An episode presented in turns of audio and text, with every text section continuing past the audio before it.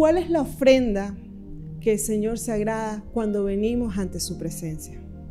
Podemos aprender a través del rey David que cuando vino a su presencia, él entendió que no eran los sacrificios de animales en poder dar esa mejor ofrenda, sino era un corazón quebrantado.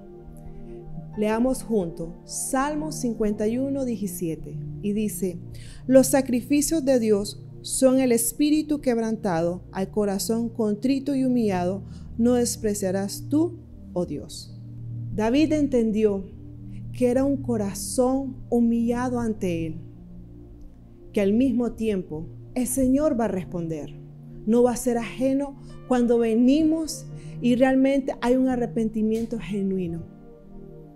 Hoy analicemos cómo venimos ante su presencia, cómo entregamos nuestras cargas, cómo reconocemos nuestros errores. Necesitamos de su guía, pero principalmente la mejor ofrenda que sean nuestros corazones derramados ante Él, confesando, siendo sincero y tomando la decisión que sea Él nuestra guía. Y a cambio vamos a recibir ese consuelo, perdón y transformación de nuestras vidas.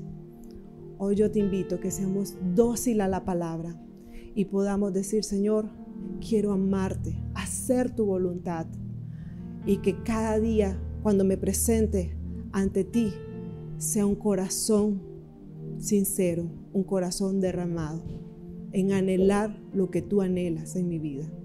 Que Dios te bendiga.